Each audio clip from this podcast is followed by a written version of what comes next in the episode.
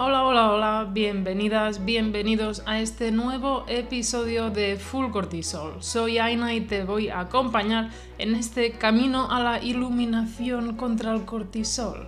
Hoy vamos a hablar de la disbiosis. No sé si conoces la disbiosis, si sabes un poco lo que es, bacterias, hongos, un poco lo que compone como la parte externa que vamos incorporando en nuestro cuerpo, pero que al final es importantísima. ¿Y qué pasa? Pues que a veces se desequilibra se desequilibra. Y cuando se desequilibra, eso es la disbiosis. O sea que vamos a hablar de esta disbiosis que al final tiene una importancia brutal en el equilibrio en nuestro cuerpo, que nos va a impedir absorber bien nutrientes, nos puede crear malestar, puede hacer que durmamos peor. Bueno, ya, ya verás que tenemos un montón de, de cosas sobre las que podemos hablar. O sea que si te interesa, Vamos ahí con este nuevo episodio.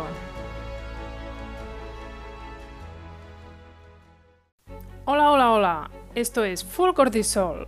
Soy Aina, me encanta el mundo de la salud y el crecimiento por lo que me he formado y me he dedicado laboralmente a ello. Y el contacto con las personas me ha hecho ver una serie de preocupaciones importantes y comunes.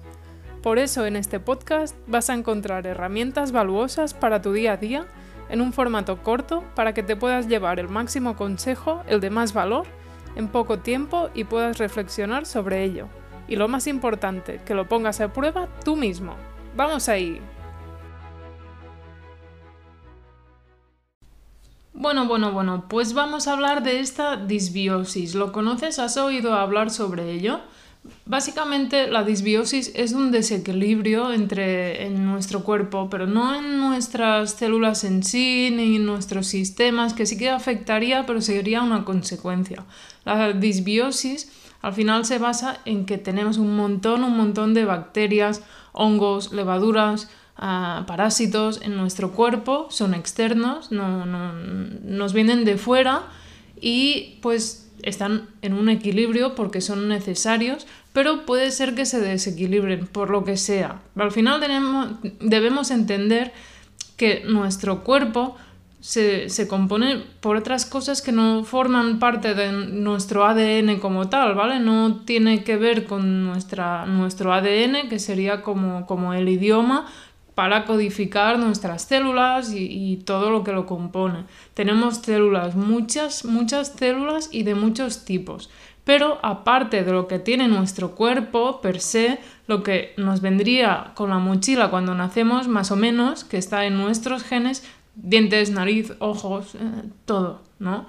Pues estamos compuestos por células, pero después y justo a partir de cuando nacemos vamos a incorporar otras cosas de fuera que nos van llegando, ¿vale? ¿Y qué nos va llegando? Porque es que nacemos estériles, o eso se cree, ¿eh? no sé si han habido novedades con esto, pero vamos, eh, se cuenta con que nacemos estériles, estamos en la placenta y tal, allí no viene ni Dios porque está protegidísimo, a tu cuerpo le importa bastante poco el cuerpo de la madre, solo le importa el bebé. Bueno, y básicamente, pues como lo que tiene, lo tiene allí protegidísimo de todo. Entonces, vale, el bebé nace, llega al mundo, Dios mío, ¿esto qué es?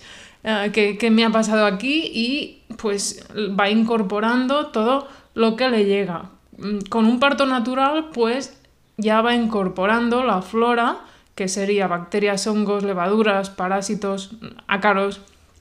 Todo esto compondría la flora, una flora normal de un cuerpo. Entonces, cuando nacemos por parto vaginal ya vamos incorporando esa flora que es que ya cambia durante el embarazo para hacerla más, más correcta para cuando nazca el bebé, ¿vale? Esto es algo espectacular. La flora de la madre se va adaptando para que el bebé cuando nazca pues empiece a incorporar esta flora que necesitamos también y, la incorpore como suya y vaya creciendo, porque en el aparato digestivo, por ejemplo, es imprescindible esta flora mm, que está compuesta, como he dicho, pues primero por bacterias, tenemos más ah, bacterias que células en nuestro cuerpo, tenemos hongos, tenemos levaduras, tenemos parásitos, Pueden ser pequeñitos y pueden ser más grandecillos. Piensa que, bueno, los parásitos al final es una forma de diferenciarlo de, otras ah, pues de otros tipos de microorganismos porque como que se aprovechan, pero aunque se aprovechen a veces están allí. Las bacterias podrían ser parásitos también a veces, pero tenemos parásitos pues súper pequeños que pueden convivir, con nosotros y no pasa nada, aunque se aprovechen, pues bueno, tampoco nos matan y mira, cosas peores hemos pasado. Y hay más grandecillos, que eso es pues lo que da mal rollito, ¿vale? La, la tenia y cosas así chungas. Pero pensad, eso igual no te gustaría saberlo, pero pensad que hay un como una especie de una especie de lombriz pequeñita que es que prácticamente todo el mundo tiene en, la cara y no pasa nada. Es como una carita, es una cosita muy pequeña y se concentra en los pelillos de, la cara, de la gran mayoría de las personas. Bueno, no pasa nada. Y tenemos también ácaros. Serían como cinco tipos diferentes que conviven en nuestro cuerpo. Y tan tranquilos, ¿eh? es bueno, no pasa nada. O sea que la microbiota incluiría todo esto y nos viene predispuesta ya por nuestra madre, como he dicho. Cuando nacemos por parto natural ya incorporamos la flora de nuestra madre que se ha ido preparando, como he dicho, durante el embarazo. Que te quede claro que una vez una mujer se queda embarazada, la prioridad máxima del mundo mundial es el bebé. Después, por parto natural, incorporamos la flora de nuestra madre y ya vamos recibiendo a partir de ahí, pues ya de alimentos, de, la leche, claro, si lo mejor es tener pues pecho, ¿no? Pues vamos a incorporar a través del calostro, que es la primera leche que, que saca la madre, que es un poquillo diferente, y pues la flora que tiene allí en el pezón y si nos van cogiendo y bueno, ya vamos incorporando de nuestro entorno alimentos y todo. ¿Qué influye cuando nacemos para ir cogiendo esta microbiota? Pues al final va a influir muchísimas cosas. Va a influir si tenemos parto por cesárea, que no, al no ser un parto vaginal, pues no tendría contacto con ese parto vaginal y la cesárea, al ser como una operación, es, debería ser todo estéril, pues en ese momento no cogemos la flora como debería. Dar el pecho, pues lo mismo. El bebé al final va a estar en contacto la boquita con el pezón, con la piel de la madre y va a incorporar microbiota a través de ahí. Si no damos el pecho, pues va a incorporar la microbiota de, del biberón y de lo que toque, que realmente no sería lo mejor, ¿no? Es algo pues como evidente. También si el bebé toma antibióticos durante la vida del bebé, niño y tal, va tomando antibióticos, pues eso no es nada bueno porque un antibiótico mata las bacterias que queremos matar, pero las otras también, las mata todas. También va a influir la alimentación, el tipo de alimentación que coma el bebé, la limpieza, si tenemos muchísima limpieza, pues nos puede parecer bueno, pero puede no ser tan bueno, porque se ha visto que como más pasa el tiempo, menos diversidad bacteriana tenemos. Piensa que podemos tener una diversidad de millones ah, en nuestro cuerpo y se ha visto que con el tiempo lo vamos perdiendo y eso no, no es para nada bueno, ¿vale? No, no, no es nada bueno porque la diversidad tiene que estar ahí y se ha visto que es muy importante, pero con el mundo actual, que no pasamos tanto tiempo fuera, que no ni, nos ensuciamos tanto, ni salimos, ni tomamos el sol, ni bueno, estamos en casa, la casa está muy limpia y tal, y no nos favorece. Al final todo esto influye que podamos tener disbiosis, ¿vale? ¿Te gusta este podcast? Si es así, no dudes en ayudarme y a darle a seguir en tu aplicación. Así puedes estar al día de todos los nuevos capítulos y novedades. Y no olvides recomendárselo a tus personas más cercanas como amigos, familiares o compañeros.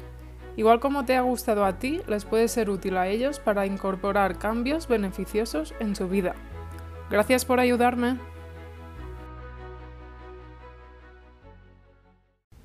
Muy bien, entonces ahora que ya entendemos de dónde viene la microbiota y un poco lo que es, ¿Qué sistemas puede afectar? Pues es que realmente afecta a todo, todo, todo. Ah, hay pocas partes que sean estériles en nuestro cuerpo. Puede afectar hasta nuestro cerebro, que es lo que nuestro cuerpo, vamos, tiene allí más protegidito y tal.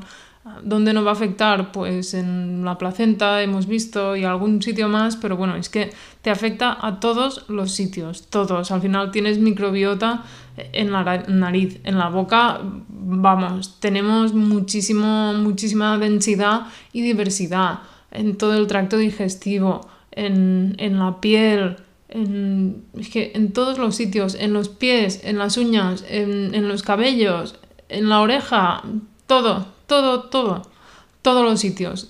Entonces nos puede afectar de muchas formas diferentes y evidentemente va a tener una importancia brutal. ¿Qué pasa? Que esto no se ha tenido en cuenta nunca hasta ahora. Era como que no existía, no pasa nada. Me acuerdo una vez que ahora, no sé, tenía como unos 8 o 9 años y estaba mirando la tele y dijeron, bueno, es que hablaban sobre los caducados, si te comías un alimento caducado y tal, y decían, bueno, realmente es que lo único que va a pasar si te comes algo caducado es que te encuentres mal, igual tienes pues un poco de diarrea y tal, y ya está. Y yo pensaba, a ver, esto no tiene ningún sentido, no puede ser. Y es que realmente se ha visto después la gran, gran importancia que tiene todo este nuevo sistema que no habíamos, no habíamos tenido en cuenta, porque claro, antes se decía, pues se ha visto que las enfermedades pueden ser causadas por bacterias, virus, virus también, ojo, por cierto, que me lo he dejado, pero los podemos tener en nuestro cuerpo y no pasa nada, ¿vale? Pueden formar parte de nuestra microbiota. Ah, pues eso, un antibiótico y venga, fuera, fuera la bacteria y ya está. Por lo, por lo tanto, las bacterias son malas y para nada. Hay un porcentaje que pueden ser perjudiciales para nuestro organismo.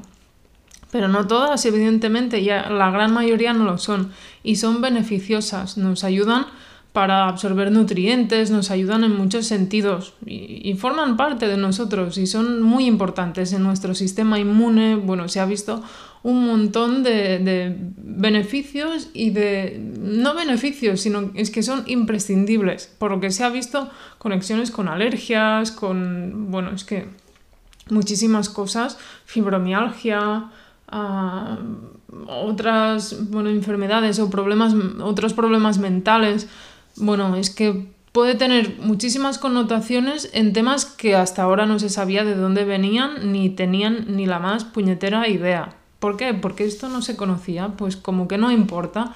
Y ahora cada vez se está estudiando más, bueno, ya llevan unos buenos años y se ha visto, bueno, esto que tiene una importancia brutal. Entonces, ¿qué pasa? Que muchos no la acabamos de, de tener bien. Como afecta a tantos sistemas, pues puede tener muchas consecuencias distintas. Por ejemplo, en la piel, pues podemos tener problemas de piel, dermatitis, podemos tener caspa, podemos tener infecciones, podemos tener llagas en la boca o en otros sitios, podemos tener infecciones vaginales de los dos tipos principalmente, pues podemos tener una candidiasis, por ejemplo, que es muy habitual, o podemos tener una infección bacteriana, una vaginosis, un desequilibrio, bueno, básicamente.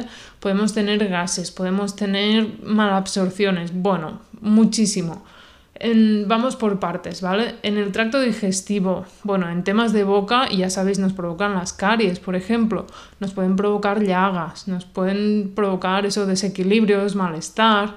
En temas de estómago, no sé si habéis oído hablar sobre el Helicobacter pylori que provoca pues úlceras en el estómago, entre muchas otras cosas, pues aquí tendríamos un desequilibrio porque está ganando el helicobacter en un sitio donde es súper difícil vivir y bueno, el ácido del estómago piensa que está hecho para eso, para, que sea bastante difícil vivir ahí. ¿A dónde puede afectar más? en el intestino, en el intestino vamos muchísimo, en el intestino delgado realmente no debería haber mucha colonización de bacterias y tal, no tanto como el colon. ¿Vale? El colon sí que allí es la fiesta de las bacterias y, los mini animalitos estos, ¿no? Pues en el intestino delgado no debería haber mucho y puede ser que tengamos un SIBO, que es eso, un sobrecrecimiento en el intestino delgado. Entonces, puede causarnos gases, pero gases de esos que no salen. ¿Sabes eso cuando tienes la barriga hinchada y no se deshincha? Y, he llegado a ver gente en la farmacia, madre mía, con una barriga de embarazada. Madre mía, es, eso tiene que causar un malestar, pero hinchada, hinchada, hinchada, que dices, es que qué pena, la verdad. Bueno, no es nada que no se pueda arreglar, ¿no? Pero bueno, eso que nos puede causar gases, malabsorciones y en el colon pues mucho más aún. Nos podrá causar llagas, nos podrá causar malabsorciones mm, y mucho más que, que no puede parecer tan relacionado con esto como malestar, como dormir peor, como seguro que algunos tipos de cáncer, seguro. En el caso también de la microbiota vaginal, pues eso, candidiasis, irritaciones y no solo vaginal, en hombres también pueden tener proliferaciones que no es muy común, pero pueden tener proliferaciones que después causen problemas y ya sería pues una infección, ¿no? También en vías respiratorias, también, es que en todos, todos los sitios. A veces tenemos pues una neumonía, pues es que hay una bacteria allí que no debería estar por lo que sea, porque han bajado defensas y tal, pues un desequilibrio. Hay una que prolifera mucha más, mucho más de lo que debería. Aunque lo separemos, acaba afectando a todo el organismo y la disbiosis provoca problemas en general. Si tienes disbiosis intestinal puede afectar a, nivel más intuitivo como el hecho de tener gases o heces más duras, como hemos dicho, o heces más blandas, o este, otros temas como que estés más contenta o también tus defensas. Realmente es un tema bastante complejo. En 15 minutos no me da para explicarte tampoco la vida de la disbiosis, pero puede afectar defensas, estado de ánimo, pues puede afectar también a tus defensas, ¿vale? Ahí a tu estado de ánimo, que son cosas como que no parece que esté muy relacionado, pero realmente sí, porque acaba afectando a nuestro cuerpo en, general. Puede afectar en si estás más alegre o menos, o también lo que te apetece comer. Una microbiota alterada hace que el sistema de búsqueda que tenemos quiera alimentos tóxicos, ¿vale? O sea que si quieres comer una magdalena o una napolitana, es culpa de, tu microbiota, no es tu culpa. Quítatela de encima. Los microbios realmente pueden alterar el comportamiento de nuestro cerebro. Es que somos complicadísimas. Entonces, ahora que ya sabes un poco lo que es la disbiosis, qué la compone, en qué sentido nos afecta, qué va a causar disbiosis, porque es que ten claro que al final la disbiosis es un desequilibrio y muchas veces afecta al intestino, pero puede afectar en muchos otros sentidos de nuestro cuerpo. Pues puede causar disbiosis muchas cosas distintas. La podemos tener causadas pues desde el principio por temas desde nacimiento. Si nacemos por cesárea, mal. Si nos dan muchos antibióticos de pequeños, mal. No, pasa nada, pero es algo que no nos va a favorecer a la larga. Podemos tener ah, predisposición a tener más alergias, más intolerancias y tal si no tomamos, ah, si no nos dan el pecho y tomamos leche de fórmula, pues mal, no va a ser lo mejor. Ah, si no tenemos una alimentación variada, no nos favorece y no comemos verdura y un poco de todo, pues no nos va a ayudar. Si hay mucha limpieza, tampoco nos va a ayudar. Está bien limpiar y tener limpieza, pues sí, pero hasta cierto punto. Ah, ¿Qué más? La hipocloridia, por ejemplo, eh, por ejemplo, tener poco ácido en el estómago, pues mal, porque van a entrar patógenos. ¿Por qué? Porque el ácido del estómago es una defensa para bacterias y organismos que vienen de fuera. Y al final, pues la higiene nuestra también, si nos duchamos mucho o si según qué pH del jabón, es que puede tener un montón un montón de cosas pueden influir en ese sentido, realmente. Y muy importante también las defensas. Si nuestro cuerpo está bien, dormimos bien, bueno, es que mm, siempre estamos con más de lo mismo, pero mm, es que es así, no dormir bien, es que no te va a ir bien para tus defensas, para, para tu hígado no va a recuperar bien, entonces, si no comes bien, pues es que los procesados no te van a dar ninguna bacteria buena. Sí, ¿qué te la va a dar? Pues kombucha, te va a venir bien comer mm, yogures fermentados. Bueno, esto te va a ayudar. ¿Y sabes qué ayuda mucho con el ayuno? Con el. ya lo he dicho. Con la disbiosis va muy bien el ayuno, como siempre. Es que el ayuno siempre va bien. El ayuno, por ejemplo, si tienes SIBO, va muy bien. Y el ayuno ayuda pues a regular esta disbiosis, entre otras muchas cosas. Realmente esto, Aina, ¿cómo va a afectar a mi cortisol? Pues al final tener esta desregulación va a afectarte a nivel de hormonas, de neurotransmisores, esto puede hacerte que estés más contenta o menos, o este sistema de búsqueda que es que realmente te hace comer peor por, por tus bacterias, tu intestino te está diciendo, mmm, cómete este cheesecake y tú vas allí a por él, o, azúcar, te está pidiendo azúcar, realmente va a hacer que tu cuerpo no esté bien porque es que no está compensado. Que se puede compensar solo, ¿eh? Pero realmente hay un desequilibrio. Puede hacer también que descanses peor, que tengas déficit de nutrientes, que tengas malestar, va a causar muchísimas otras cosas y ya veréis que vamos a ir hablando en el podcast sobre ello porque como afecta en tantos sentidos, pues tiene que ver muchísimo con, es que mucho, ya te digo, defensas, de muchos, muchos sentidos son afectados en nuestro cuerpo. Entonces, ahora ya sabrás, cuando tomes antibiótico, por ejemplo, si te dicen, ¿quieres un probiótico? Pues sí, porque si por lo que sea, si no puedes evitarlo, tienes que tomar algún antibiótico, pues te coges un probiótico porque si no va a afectar a tu flora intestinal, pues el probiótico ayuda. ¿Que tienes alguna infección, em, alguna infección urinaria? pues un probiótico también te va a venir bien, más un probiótico para temas más íntimos. Que tienes cándida, pues los probióticos siempre son bien, ¿vale? Pues nada, espero que te haya quedado muy claro lo que es la disbiosis y aquí estamos con un capítulo más, formándonos y siguiendo aprendiendo. Muchísimas gracias y nos vemos en el siguiente episodio. Hasta pronto. Y hasta aquí este episodio. Gracias por formar parte de esta comunidad donde cada día somos más. Espero seguir ayudándote cada semana. Si aún así no tienes suficiente y quieres más información y más herramientas, las encontrarás en la web www.fullcortisol.com y también en nuestra cuenta de Instagram fullcortisol. Hasta pronto.